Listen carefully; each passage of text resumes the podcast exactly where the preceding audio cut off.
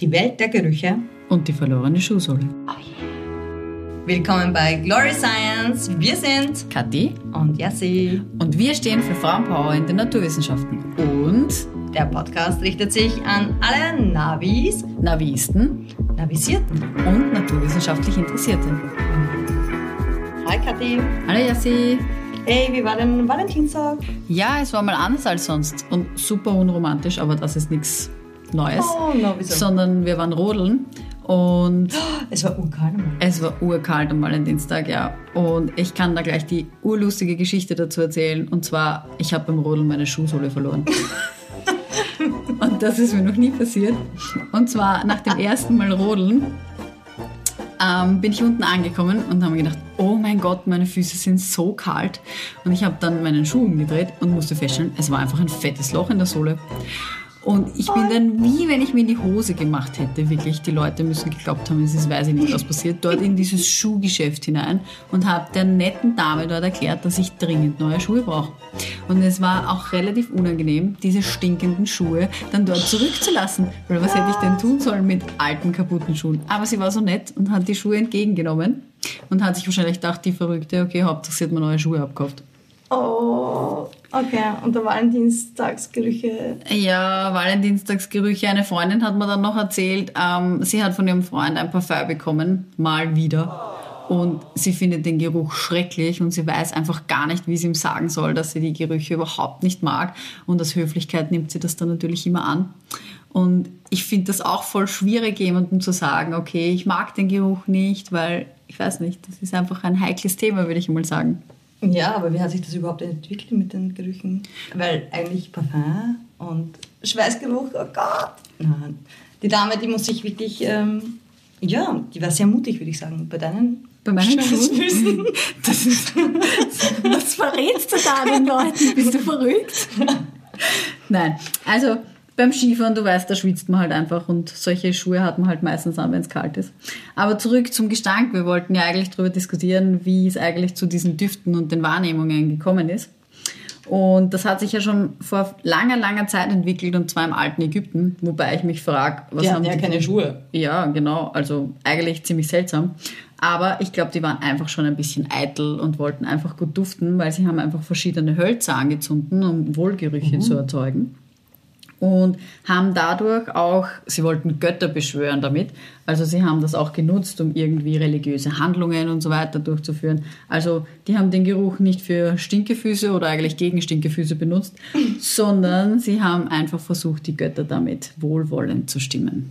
Oh, und dann bei den Franzosen, Grass und der Ludwig der 16., die haben ja schon. Nein, das war nicht der 16., es war der 14., es war noch ein Oh. bisschen davor. Und du weißt ja, der ist bekannt als dieser Sonnenkönig. Und der hat total einen Fable für gute Gerüche gehabt und so weiter und hat sich einparfümiert und auch die ganzen Damen auf dem Hof waren immer sehr einparfümiert. Und so entstand dann halt in Frankreich diese, dieser Kult um diese bekannten Parfümerien. Ja, und wenn man gut gerochen hat, das war ja ein, ein Zeichen dessen, dass man viel Geld hatte. Stimmt. Statussymbol, dass man gut gerochen hat. Ja, wobei ich mich frage, ich meine, ähm, warum haben sich die nicht einfach gewaschen? Also warum sind die Damen nicht einfach gegangen und haben sich gewaschen? Nein, das war damals komplett out. Also auch wenn die super tolle Bäder hatten, wenn man sie heutzutage, wenn man nach Versailles oder so fährt und sich die Bäder anschaut, ist ja imposant, aber die haben sich nicht gebadet. Ja, aber wie haben die dann so gut geduftet? Was haben die gemacht? Also ich weiß nicht, ob sie gut geduftet haben, ist, aber sie, glaube ich, haben es probiert, weißt du das? Ja, also es gab da so einige Strategien. Also die Damen, man kennt das ja auch so von, von den vielen Kleidern, die haben sich in ihre Kleider Lavendel und andere Blumen hineingenäht und wenn sie dann gegangen sind, dann hat sich der Duft verstreut. Und die Männer hatten auch eine tolle Strategie, weil die hatten ja ihre so Schuhsohlen mit so Absätzen und die Absätze konnte man runternehmen. Und in diese Absätze haben sie dann Blumen und äh, andere Kräuter hineingesteckt. Und jedes Mal, wenn sie gegangen sind, bei dem Tritt haben sie die Blumen und die Pflanzen zermatscht. Und dann hat es auch wohl gerochen. Aber Baden war komplett out. Ja, ähm, was ich aber super seltsam finde, ähm, ich finde, wenn man einen schlechten Geruch versucht zu übertünchen mit einem guten Geruch, bleibt es immer noch ein schlechter Geruch. Ja. Aber das mit dem Baden, dass das out war, das habe ich auch gehört. Nämlich gibt es die Vorgeschichte ja da, dass die Leute gedacht haben, wenn sie sich viel waschen, dann wird die Haut ganz, ganz dünn und dann nimmt man Krankheiten damit auf. Und ich finde das total verrückt, weil das kann man sich heute gar nicht mehr vorstellen. Und ich war ja auch auf Urlaub in Paris letztes Jahr und wir waren in Versailles und diese Bäder sind so imposant und mir ist das bis heute eigentlich ein Rätsel, warum man sich lieber kratzt als wäscht, weil das Motto damals war, lieber kratzen als waschen, ähm, obwohl man so imposante Möglichkeiten hatte. Also wirklich, wirklich seltsam. Ja, aber da habe ich auch eine coole Geschichte von Napoleon. Okay. Weil der Napoleon hat damals zu seiner Josephine oder Josephine gesagt, äh, ich komme in drei Tagen, wasche dich nicht. Also, mm. ja. Sehr tasty. Oh ja. Also, ich weiß nicht, yummy, ob der yummy. Napoleon so ein guter Mann für die heutige Zeit wäre. Ja, nein, glaube ich nicht. Also, Gerüche unterliegen ja auch einigen Moden. Mhm. Also. Ja, also du weißt ja, wir waren ja gerade bei Frankreich und dort haben sich ja diese bekannten Parfümerien entwickelt. Und auch das erste Parfum mit synthetischen Duftstoffen ist auch in Frankreich ähm, entwickelt worden. Und zwar war das Coco Chanel. Und ich denke, das ist heute auch noch allen einen Namen. Und das Parfum gibt es heute noch, nämlich Chanel Nummer 5. War das erste Parfum, was mit synthetischen Duftstoffen hergestellt wurde. Oh wow, und wieso heißt eigentlich eigentlich ein Parfum? Parfum? Puh, also ich bin zwar kein Sprachexperte, aber ich habe mich da ein bisschen erkundigt. Und zwar kommt das Wort aus dem Lateinischen und zwar von perfumum was so viel durch den Rauch, also so viel wie durch den Rauch bedeutet, weil, das habe ich dir ja vorher gerade erzählt, die Ägypter eben früher Hölzer und so verbrannt haben und dieser duftende Rauch war was Besonderes und aus dem kommt dieses Wort. Also eigentlich ziemlich interessant, woher solche Begriffe kommen. Oh, spannend, spannend. Aber du als Chemikerin, äh, wie geht es überhaupt mit dem Riechen? Also wie riecht man überhaupt? Ja, also ich würde mal sagen, wir müssten uns die Nase zuerst ein bisschen anschauen. Also zumindest, wie das so ungefähr aufgebaut ist mit den Riechzellen. Vielleicht kannst du da kurz einen Überblick geben und ähm, dann möchte ich ein bisschen was dazu erzählen, warum wir jetzt Stoffe riechen oder eben nicht riechen. Vielleicht einfach kurz, was gibt es denn da so? Ja, also prinzipiell, wenn die Geruchsstoffe in die Nasenhöhle kommen, dann äh, treffen sie auf bestimmte Riechzellen. Mhm. Und äh, diese 30 Millionen Geruchssinneszellen, also mit den zahlreichen Riechhärchen, die man auch dann Zilien nennt, die sind sehr eng verbunden mit dem Gehirn und äh, dadurch werden dann die Reize weitergeleitet des Geruchsstoffes. Okay. Und dann haben wir gleich Gefühle und Emotionen mhm. und verbinden dann auch gleich etwas mit diesem Geruch. Stimmt, ja. Also so mit Gerüche etwas verbinden, da geht es mir auch immer so. Also zum Beispiel der Geruch Weihnachten, das kennt wahrscheinlich jeder. Also man freut sich immer schon so in der Vorweihnachtszeit, manchmal leider viel zu früh, wenn im Oktober oder was heißt Oktober, schon im September in den Supermärkten überall die ähm, Weihnachtsbäckerei verkauft wird. Aber dieser Duft Weihnachten, das finde ich so faszinierend, weil Weihnachten ist ja ein Feiertag und ein Tag riecht ja nach nichts, aber trotzdem verbinden alle mit, wenn du sagst, es riecht nach Weihnachten. Dann ja. weiß jeder, was damit gemeint ist. Aber nicht nur Weihnachten. Also auch, es, es riecht nach Oma oder nach neuem Auto. nach Oma. Oma ist ein guter, Oma ist ein guter oder nicht so guter Geruch. Ich weiß nicht. Also ich glaube, man verbindet ähm, mit Gerüchen relativ viele Ereignisse ähm, obwohl das eigentlich reine Chemie ist, weil die Stoffe, du hast ja vorher über die Riechzellen gesprochen, die chemischen Stoffe gelangen eben dorthin und lösen einen Reiz aus, aber sie müssen ganz bestimmte Bedingungen erfüllen. Ähm, vor allem müssen sie wahnsinnig leicht in die Gasphase übergehen, das heißt in einen gasförmigen Zustand und dann nennt man sie flüchtig. Das flüchtig hat man vielleicht schon mal gehört. Du kennst das vielleicht bei Parfums. Manchmal sagen die Leute, das ist so, so flüchtig oder so, obwohl die Leute dann, glaube ich, eher meinen, okay, man riecht es nicht lang. Ähm, so ist das eigentlich gar nicht gemeint. Und es gibt ja auch super unangenehme Gerüche. Also es gibt ja nicht nur gute Gerüche, aber grundsätzlich ist es chemisch gesehen so, dass es eben so Gruppen gibt, die diesen Geruch beeinflussen. Die heißen Osmophore. Und mhm. dann gibt es die, die angenehm riechen. Das sind die Eosmophore. Und die, die nicht so gut riechen, die heißen Kakosmophore. Kack, okay. Ja, Kack. Jetzt, jetzt weiß ich auch, warum die Leute immer sagen, es ist Kacke und man verbindet damit was Schlechtes. Kommt nämlich aus dem Griechischen, weil Kakos heißt übel im Griechischen. Also eigentlich trifft das Wort eigentlich genau auf den Punkt. Ja, und es gibt eigentlich sehr viele Gerüche, die uns dann äh, Übelkeit hervorrufen. Mhm. Und es gab sogar mal israelische Wissenschaftler, die wollten den schlimmsten Geruch überhaupt äh, erzeugen. Und rate mal, welche Gerüche das eigentlich sein könnten. Was wären Puh. für dich die allerschlimmsten Gerüche, die du jemals gerochen hast? Puh, also für mich mhm. persönlich ist auf einem absoluten High-Level der Geruch von Käse, weil ich weder Käse esse noch kann ich ihn riechen. Aber grundsätzlich glaube ich, dass da viele Leute eher anders gesinnt sind. Aber ein ganz ein schlimmer Geruch, finde ich, ist der Geruch von Erbrochenem oder ein Fäulnisgeruch, wenn irgendwas verfault. Ich glaube, ja, das ist ein da ganz bist du schon auf der richtigen Spur weil diese israelischen Wissenschaftler, die wollten nämlich eine Kriegswache, äh, Kriegswaffe erzeugen und haben da eine Mischung aus Leichengestank, Fäulnisgeruch und Fäkalien. Ew. Ja, die haben das äh, zusammengegeben und haben sich gedacht, wenn das ein normaler Mensch riecht, dann würde er auch nicht schießen. Und tatsächlich okay. ähm, gibt es solche Gerüche, wo man dann sich auch äh, übergeben muss. Mhm. Und äh, auch noch zurück zu deinem Fußschweißgeruch, also deiner Anfangsgeschichte und zu deinem Käse. Und da gibt es mhm. auch eine coole Geschichte. Denn äh, wenn wir jetzt eine Substanz hernehmen, wie die Iso äh, Isovaleriansäure, du bist Chemikerin, Isovaleriansäure. Isovaleriansäure, ganz yes. klar. Jo. Ähm, wenn man, ne, man hat nämlich Menschen äh, gefragt, also sie, hat, sie mussten diesen Geruch riechen und man hat ihnen dazu ein Bild gezeigt. Und wenn man ihnen einen Käse gezeigt hat, also du warst sicher nicht bei der Studie dabei, weil sonst wäre das nicht rausgekommen. Nein, also Käse, danke, nein. Aber man hatte diese Substanz riechen lassen und ihnen Käse äh, gezeigt. Und dann haben diese Leute den Geruch als sehr positiv beschrieben und sagten, ja, das riecht sehr würzig, herzhaft, schmackhaft. Und den gleichen Geruch, den gibt es auch beim Fußschweiß. Mhm. Und dann mussten sie diesen Geruch nochmal riechen mhm. und man hat ihnen das Foto einer Socke gezeigt. Mhm. Und plötzlich war derselbe Geruch ähm, ja, negativ behaftet und äh, sehr ekelhaft. Also das heißt, der Kontext spielt da schon eine gewaltige Aber Rolle. Bei Socken kann ich gleich intervenieren, weil da möchte ich Albert Einstein zitieren, weil er hat schon gesagt, wo zu Socken, sie schaffen nur Löcher, also pfeif auf Socken, egal ob es stinken oder nicht. Kein Mensch braucht Socken, wir sollten zu den alten Ägyptern zurückkehren. Ähm, die haben auch keine Socken getragen und alles war super, also vielleicht Socken sind nicht unbedingt die Lösung.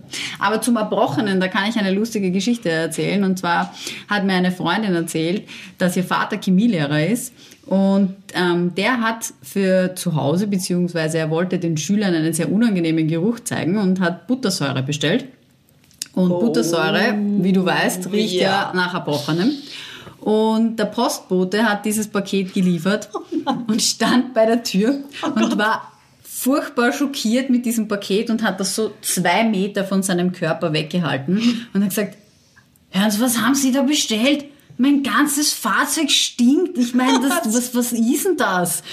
Und oh, sie ja. musste dann dem Postboten erklären, dass das eigentlich nur eine, eine Flüssigkeit ist, die der Papa für die Kinder bestellt hat in der Schule, weil er denen unbedingt was Gutes zum Riechen geben wollte. Also ganz seltsam. Ist wahnsinnig verrückt, weil sie haben das Paket geöffnet. Sie haben zuerst befürchtet, die Flasche ist kaputt, aber eigentlich war sie verschlossen.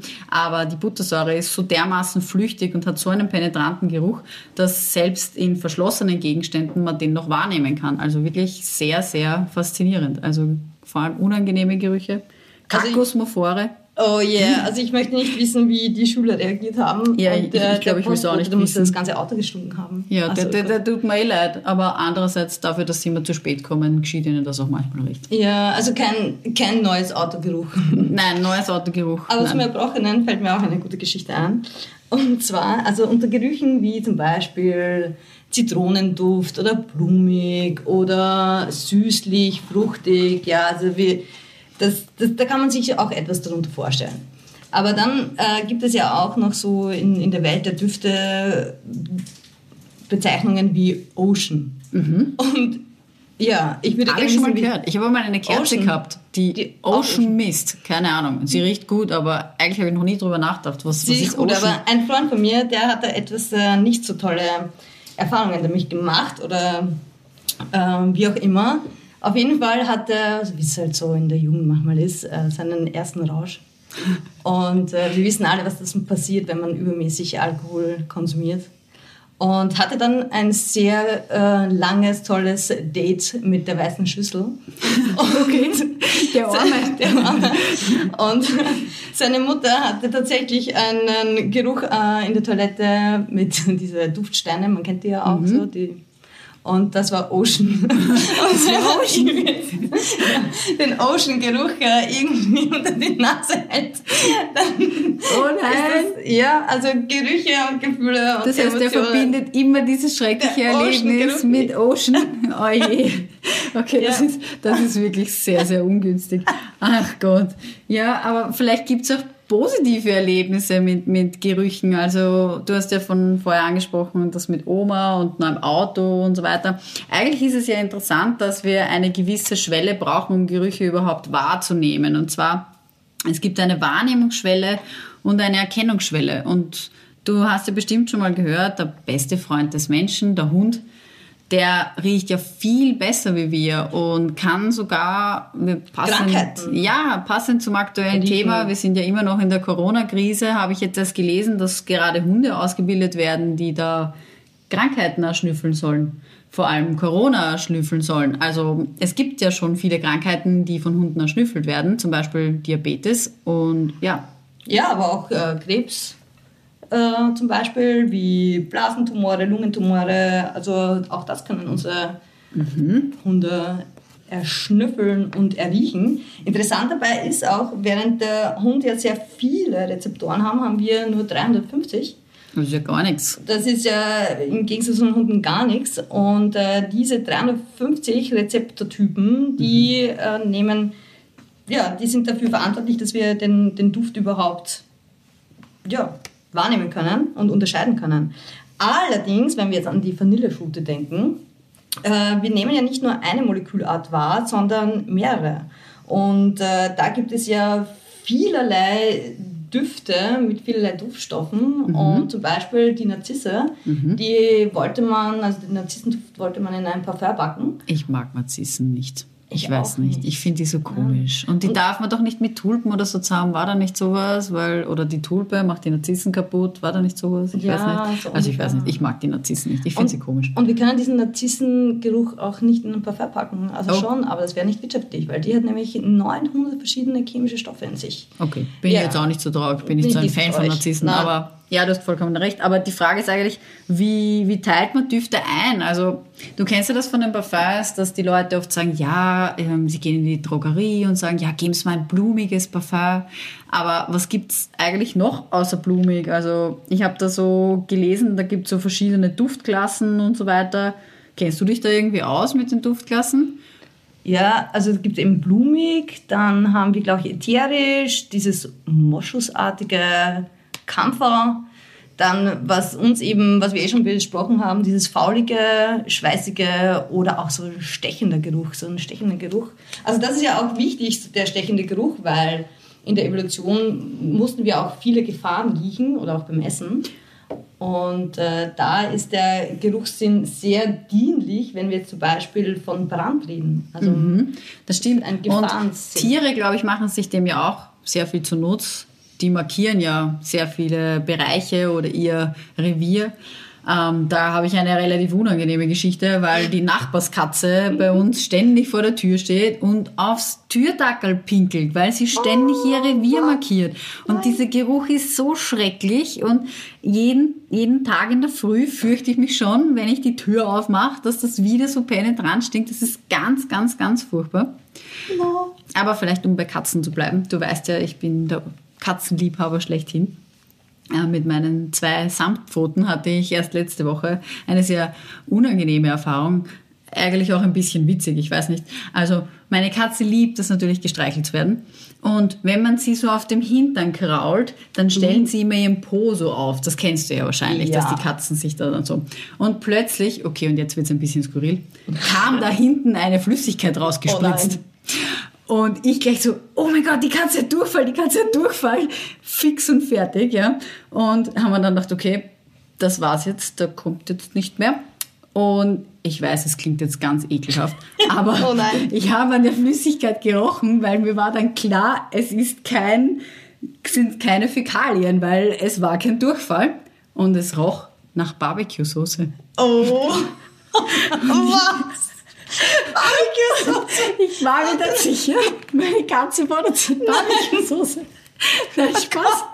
Aber das war so seltsam. Ich bin dann schnell ins Wohnzimmer zu meinem Mann und habe gesagt, oh mein Gott, die Katze, da kommt Barbecue-Soße. Also nein, es kommt keine Barbecue-Soße raus, sondern es kommt was raus, das riecht nach Barbecue-Soße. Auf jeden Fall, wir haben dann gleich beim Tierarzt angerufen und es war ein bisschen seltsam, erklär mal einem Tierarzt, aus deiner Katze kommt eine Flüssigkeit, die nach Barbecue-Soße riecht raus. Auf jeden Fall haben wir die Duftnote zurückgehalten und gesagt, dass der Katze spritzt da was Komisches raus. Wir waren dann beim Tierarzt mit der Katze und sie hat dann erklärt, was das alles Mögliche sein könnte und sie hat das dann geschafft, dass das wieder rauskommt, indem sie da hinten halt herumgewerkelt hat. Und sie hat dann gesagt, sie, sie hat dann gesagt, sie hat noch nie an sowas gerochen. Sie hat noch nie an sowas gerochen, aber sie wird jetzt einfach mal dran riechen, weil normalerweise ist es das, was sie glaubt, dass es ist, nämlich aus den Analdrüsen ein Sekret, womit Katzen normal ihr Revier markieren. Das stinkt normal ganz bestialisch, weil sie wollen damit ja ihre Feinde vertreiben. Und sie hat auch da gerochen und hat gesagt, ja, das riecht nach Barbecue-Soße. Auf jeden Fall, ich konnte die Katze. Yummy, yummy. Ja, ich habe mich auch. Die nächste Grillerei. oh Gott. Nein, also ich habe die Katze wieder nach Hause genommen. Ich bin so glücklich, dass meine Katze einfach nur irgendwas Komisches ausstoßt, das nach Barbecue-Soße riecht. Aber es ist Gott sei Dank alles nur halb so schlimm. Okay. Aber das heißt, meine Katze, glaube ich, würde ihr Revier sogar mit duftenden Dingen markieren. Also so viel zum Thema Revier markieren. Ja, aber ich weiß, und das glaube ich, werden wir in unserer nächsten Folge genauer besprechen, dass es noch einen anderen sehr intensiven Duftstoff gibt, der auch aus einer Drüse eines Tiers, und zwar aus dem Hintern. Aus dem stammt. Hintern kommt. Oh ja, und das Und da bleiben wir bei Newton, der immer schon gesagt hat, was wir wissen, ist ein Tropfen. Aber was wir nicht wissen, ist ein Ozean. Und jetzt seid ihr dran. Erzählt uns doch von euren Geruchsgeschichten auf unseren Social Media Kanälen. Und die Links dazu findet ihr in der Infobox.